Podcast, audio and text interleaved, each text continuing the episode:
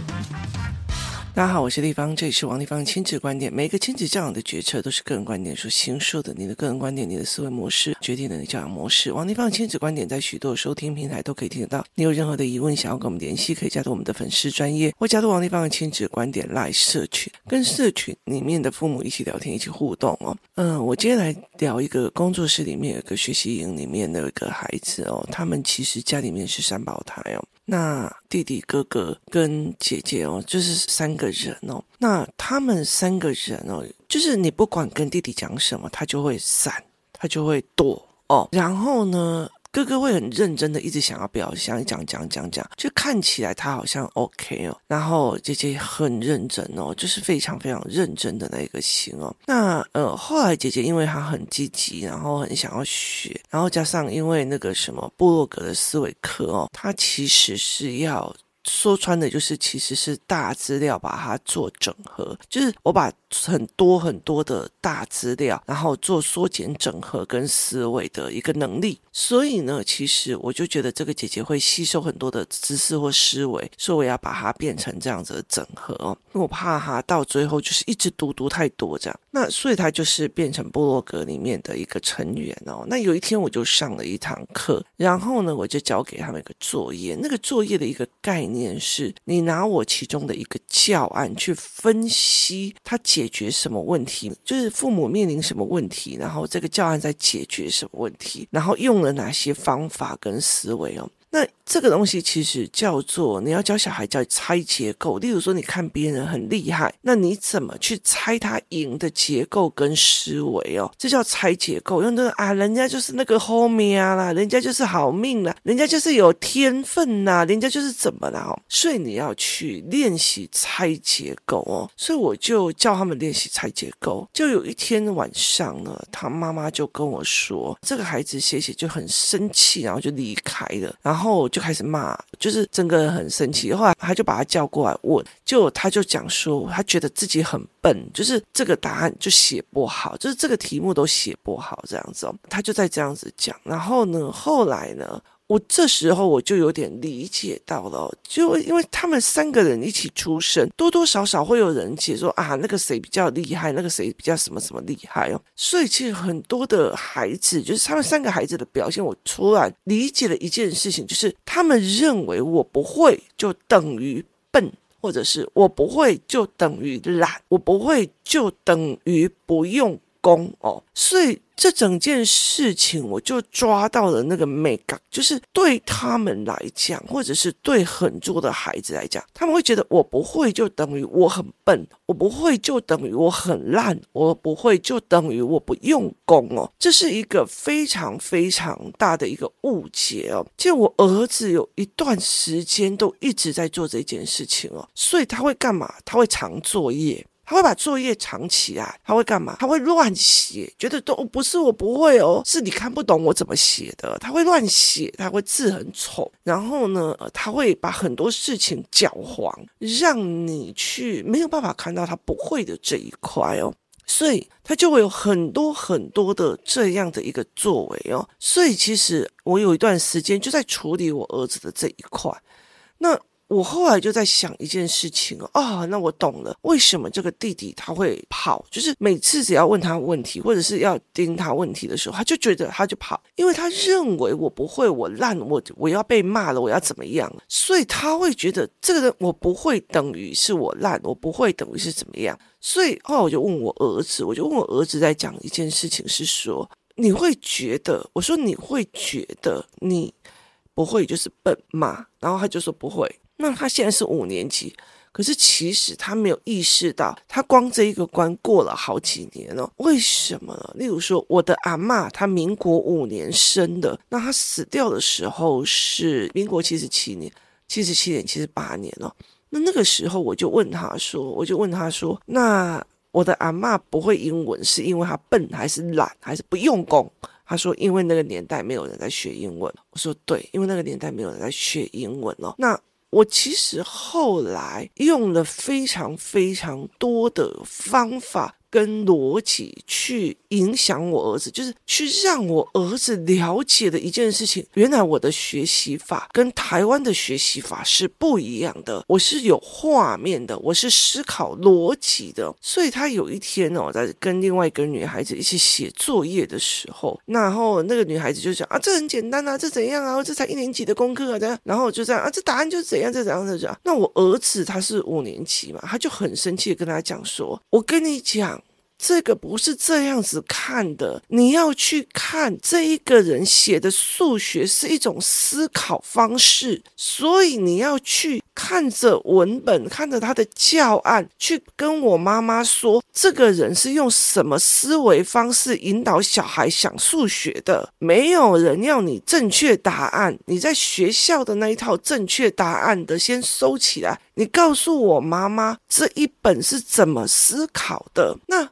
这个小孩就有点愣住了，因为对他来讲，作业写得又快又标准又好才是重点。我为什么要去知道这个数学题后面怎么思考？可是对我儿子来讲，说天哪，妈妈二年级原来都可以到四则运算，原来加法是这样这样这样这样思维就会到的。所以我常会讲。同样一个教案，会教不会教，用什么角度进去教，差很多。人家在讲说，就是巴菲特也看《华尔街日报》，王丽芳也看《华尔街日报》，看到的点就会完全不一样。你了解意思吧？就是。巴菲特看到的点跟我看到的点，跟我儿子看到的点，哇，都英文字，思维是完全不一样的。我我常会在讲，我的教案公开又如何？会教的、会思考的、知道怎么教的，也不一定会有。所以后来我儿子就会去跟他聊这件事情，跟那个小孩聊这件，然后他才去看我儿子怎么跟我谈数学的。那我儿子数学好不好？我儿子数学在学校的方面没有很好，可是他的数学时候，他最近就很开心，他说：“妈妈，我终于。”知道姐姐为什么那么喜欢算数学，可是他成绩还这么差，就是喜欢那个解题的思维哦，并不是那个答案的准确性。对哦，我就跟他讲，思考是决定的很多的一个概念哦，所以我就会拉着他去做这一块的一个思维模式哦。那后来其实我儿子到了很后面，他才会理解一件事情，是说我不会，并不代表我笨，而是我的学习方法跟人家不一样，思考方法也并不一定跟人家一样。那我妈妈可不可以协助我？可以，但是她不愿意。对，我不愿意哦，我没有想要协助她增高正确率。而是拥抱错误率哦，对，我觉得这就是一个很大的一个思维模式。台湾人的父母都在拥抱的正确率，可是真正厉害的人在拥抱错误率。就是例如说，马斯克还在讲说，呃，SpaceX 每次一掉下来就哇，我们又知道了哪几个样点不行的哦，所以。他们其实可以去坦然的去看到它的不正确率，问题出在哪里。所以其实很重要的一件事情哦，其实例如说我在教我的儿子思维跟决策的时候，我就问他说：“你觉得你有意识到这一块？可是他有可能在哪里走偏哦？那就是例如说，我们都已经想到最好的了，可是他有可能在哪里走偏？”为什么？因为你犯错过多了之后，你知道在哪里有可能会出问题。可是你永远都别人教你的是准确度的时候，你没有这个能力哦。所以我后来就会跟我的儿子在聊这一块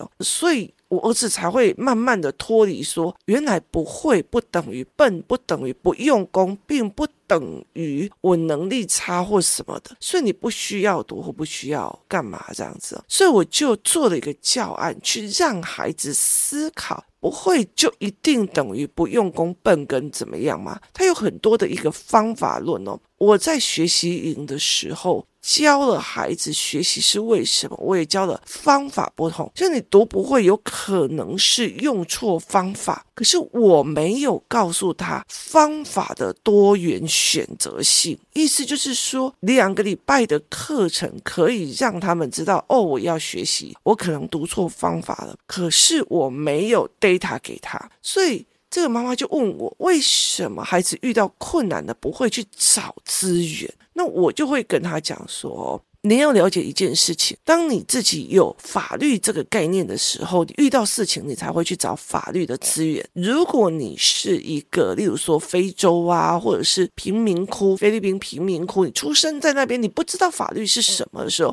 别人打你，你只会打回去，因为那就是你的生存本能。你没有法律的这个 data 哦，所以我就这样跟他讲说，你们想过一件事情，这群孩子在学校里面，他读的是课本。所以课本里面的答案移植到了所谓的考试卷，考试卷里面也有标准答案，所以他们会再怎么样？例如说，有一个小孩来我家读书，他会为了一件事情，他一个题目不会，他坚持要回去他家拿自修。那因为他妈妈出国，然后他爸爸去照顾住院的阿公，所以他们家没有人，所以。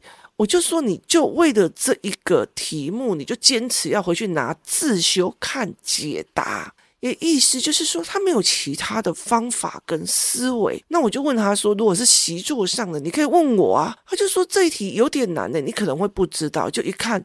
他只是问你说竞赛类的，他分不清楚一百公尺赛跑跟田径，这是竞赛类的活动是一样的，所以对我来讲就是非常的有趣哦。那后来我就在跟这个妈妈在讲哦，为什么我在就是赖的群组里面有几个群组，有一个叫做泰国学校讨论群哦，这个泰国学校讨论群哦。很可怕，就是每一个妈妈都用她的资源在讨论，然后一个叫做股票讨论群呢，那这个也都是他们专业的父母在用的，然后另外还有一个叫做不知道怎么说的哈，这个讨论群还有另外一个叫做大人小孩大群这样。那很多的群里面，只要我这个妈妈在里面，她的小孩就可以在里面。那妈妈的选拔标准是什么？我就让她看我们在泰国的这个学校的思维的那个里面。那很多小孩就会在里面嘛，然后我就会让他看一件事情，我就会让他看一件事情。那件事情是什么？就是呢，所有的妈妈，例如说东妈，她现在在泰国的时候，然后就跟我讲，哎，有一个学校学费又很低。然后呢，针对华语学校的人就又有一些优惠。然后虽然他的所谓的英文加强是菲律宾老师，可是英文加强的课程，你的小孩进去哦，然后加强英文的课程是不用另外给钱的哦。所以他就觉得这很赞啊。然后里面还有很多很多的这样子哦。那他就跟我讲说的性价比非常非常的高，这样子。这个时候呢，我就说我没有在电脑前面，等我回到电脑前面，等我回到电脑前面，我就直接我就直接。看了地址，看了怎么样？然后我就去看他的网站的呈现哦。那个网站的呈现可以看出来，他们对他们学校的，就是这些学校的人是，我只要有个网站就好。你去看台湾的所有小学的，跟他们的就差很多。然后就是我有交代就好，跟我真的这个东西代表我的形象跟思维是完全不一样的思考模式哦。所以他就做了这一件事情给大家看，我就觉得哇塞，这个。学校竟然还有三百六十度的实景啊，然后去怎么介绍啊，然后怎么样，有的没有，然后我又看了他们内容，然后又去找了他的脸书，然后去找了脸书里面的思维架构，然后我就放在这里面。另外一个妈妈马上去看他周边有什么，周边的地图是在在做什么，他在哪一个区域，交通是什么。另外一个人在开讲附近，他连附近房子。五房三厅的 house 才三万块的那种租屋讯息，全部都把它弄在里面。然后接下来就有一个妈妈就在讲，她找到，她就拿出了这一个学校所有外籍老师对她的评比，还有她的流动率，这就是教师师资的流动率，还有她所谓的评比系统哦。所以这一个东西在说明什么？意思就是说，我知道怎么从 Google 里面去找，我也知道怎么从 Google。Go Map 里面去找，我有 FB，因为我用过，所以我知道在 FB 里面可以找到什么样的讯息。好。那另外这个人知道说，我知道从教师的角度去找，我知道从国际学校认证机构再去找，或者是我知道从地图跟城市设计的结构去看，我有经验，我已经跑那边很多了。好，他的经验值下去用，你知道每一个妈妈非常恐怖的，就是他去拿出他各地的价值跟思维，然后来去做这一块，就是一直做，一直做，一直做，所以等于就是。那说一句比较值得，这一群孩子只有课本跟答案，课本跟答案跟问人。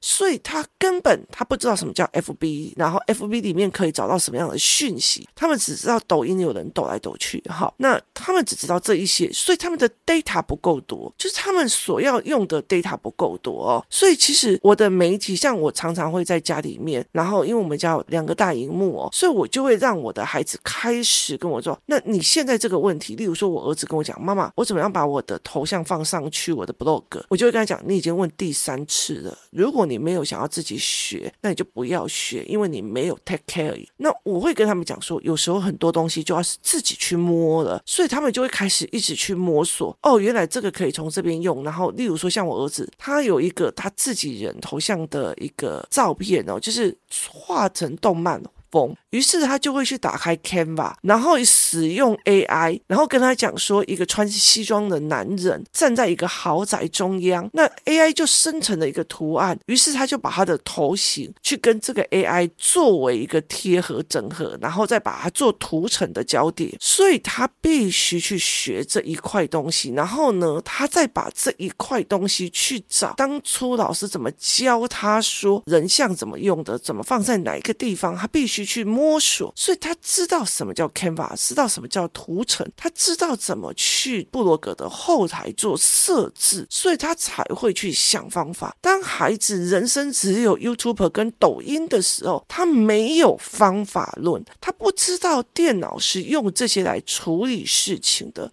对，没有错。台湾还有所谓的电脑课，教 Word、教 Excel、教什么？可是他没有教你，甚至没有给实体的去怎么教。包括例如说部落格，我怎么让孩子去拆解文本，去拆解别人成功的案例，来去看部落格去怎么生成的？没有这一块，所以他们只会跟着部落客。去做啊，这个我有个部落客说好吃，那个部部落客说怎么样哦，所以后来我就会类似这样，我就说他们的 data 没有，他们的 data 只有课本、习作、讲义跟所谓的自修，所以当这一个东西里面，他没有课本可以遵循，没有人答案可以给他遵循的时候，他学不会，他就会认为他笨。他并不会想要去问，或者是甚至发一个 lie 讯息说：“立方姨，我这个不会，你可以跟我们讲嘛？”我就说。如果他们有人愿意这样用，我还可以开视讯一个一个教，可是没有人会想到这个东西。为什么？因为他们没有这种思维 data 过，也意思就是说，在他的人生里面没有用做这一种解决方法过。所以我常常在讲，媒体识读有好几种，一种就是我怎么去判断这一个人逻辑谬误，我怎么判断这一个人在说谎，我怎么判断这一个东西是 AI 在胡说八。达到，那我怎么去面对这一块？第二个媒体适度在于是。现在，如果我要查询什么资料，我要进去哪一个软体做哪一件事情？今天我要 AI 生成，我要去 Make Journey，还是要去 Pika，还是要去什么样的一个档案里面哦？像我儿子，例如说，呃，我们在看，例如说，我常会带他看最近 AI 的最新发展，他就会一个一个的进去那些所谓的 AI 生成的那个软件里面哦，就软体里面一个一个去申请排。队，我要用这一个软体，他就会去做这一块哦。那很重要的一件事情，为什么我教这一个？我就跟他讲说，我就跟我的儿子女儿在讲说，我每天都在跟你们更新所有的思维跟概念，因为我不想你学的这些所谓国语、数学、社会、自然，拼了要死不活的二十几岁出来之后，你发现这些都。没有办法让你应用，因为这些东西 AI 都取代了。所以我要的是你们的思考模式跟思维模式哦。AI 可以有很多的 data，但是第一件事情，你你有没有本事去判断 AI 是对的？AI 是一个被喂养的机器，那些喂养的人给他吃了什么？它是不是吐出来的东西你可以吃？你要有判断能力。但是台湾的所有的课程跟教育的内容没有这一块，甚至他没有教你怎么去各个网页跟网站搜寻到这些东西。非常非常的恐怖哦。那这一群妈妈们，就是在这一群妈妈们是平常时候，他们就会分享说：“我跟你讲，我会参加什么，那个我会怎么样，我找到了什么资源。”他们会放出来的那一群人。所以其实只要一个学校弄出来了，说这个学校性价比很好，怎样有的没有的，大家就开始。动用所有的资源，包括有一个妈妈，她是一个老师，她就觉得这一个所谓的学校的英文名字很奇怪，因为在欧洲各国这一种名字叫做呃所谓被国家资源资助的学校，所以他就去到处找看看，在所谓的国家资源资助的学校名单里面有没有这一个学校？为什么？因为国际学校里面有很多你觉得很便宜的学校，都是宗教学校，或者是被资源。建构的。那如果是因为国家资源进来，或者是宗教进来，他一定他有他的背后目的。例如说，我要传教，我要干嘛？所以那个背后的目的是不是你可以接受的？像我就没有办法接受宗教学校，因为我觉得它是单一价值，我又想要让他们到多元价值里面，所以他就会有很多很多的思维概念去教这一群人哦。所以这一群妈妈们就非常的强大。到处去收集这样子资料，为什么？因为他们很习惯一件事情去做验证跟所谓的资料收集。好。这个资料收集在于是我平常就是这样子做，所以我知道哪里可以收集到哪些资料，我知道哪里可以做什么资料，我可以用 Google 地图，或者是我可以用 Google 的 Map 或 Google 的地球去把周边跑过一次。所以有一个妈妈，她就自己就是在那个学校的周边跑过一次，她就跟我讲说：“天哪，连莲花超市都没有，这是多偏僻的一个地方啊！”哦，那莲花超市又是什么？莲花超市是泰国非常有名的一个所谓像全联这样子的超市，所以他就说，如果附近连莲花超市都没有的话，那他等于是我们必须要自备车子，要自备什么什么什么，那个条件论就会整个都出来了。好，所以为什么？因为我们有这些 data，我们出去过，我们知道，我们知道泰国会在干嘛，或者是说我自己。我会知道说菲律宾啊的状况是什么或干嘛这样子。像最近有一个小孩，他们最近呃五六年级的小孩都开始长痘痘了嘛。然后有一个妈妈就去日本，我就跟他讲，你帮我买一样东西。就有一天围棋课完了之后，我就让这一群小孩在那个门口，你知道，因为下午有课，在门口就是喷了一种就是日本的洗脸液化妆水，然后。他就会把整个的那个什么角质跟油脂带走，这样，然后他就问我说：“你怎么知道这种东西？”我说：“因为我那时候我女儿她在国中的时候跟我一起去日本，然后天气太热哦，所以她就整个冒痘痘，整个全部都冒出来。那整个全部都冒出来之后呢，我就教她一种方法，我就到处去在唐吉诃德那边的唐吉诃德一样一样找所谓的脸部清洁，然后后来我就找到这个所谓的销售 number one，可是，在台。台湾仿冒的东西太多了，所以我就交代那个人去做。所以等于是说，你要有一些生活的 data，你才可以去处理你的身边的事情。所以孩子没有这个能力，他就会觉得我笨、我蠢、我不行，他也不会想要去想别的方法，因为他没有这个 data。所以我从来在讲说，哎，蛮谢谢这个小孩的。为什么呢？因为我就知道说，除非除了让我的孩子知道说，就让我孩子知道说，你不会并不是笨，有可能是你没学。学到有可能是你不知道哪里还有资源，有可能你不了解。好，另外一种叫做学习，还有很多的方法要教。第三个一个东西叫做收集解决方法的讯息哦。所以最近我常常会让我的孩子去收集，说好，那你去 Google 什么，然后看看这个怎么议题。然后我甚至像我自己，我自己有时候不懂的东西，我会去 Google，我会去找美国的网站，我会去找英国的网站。我会去找中国的网站，我甚至会去找。东南亚的网站去看他们怎么解决这一个思维的问题的，所以你对到处去找资料，去 catch 别人的思维模式，而不是只有课本答案、课本答案、课本答案、课本答案。补习班老师、学校老师，他们就只有这四个。你告诉我，他要怎么样去想到？哦，不是我笨哦，我还可以去找哪里答案，哪里哪里可以找？他们完全没有这一块哦，这才是一个最哀伤的一件事情。资讯那么多，他们不会用；满地的环境，他们不知道那些是有价值的。他们认为只有学校的解决方法而已。今天谢谢大家收听，我们明天见。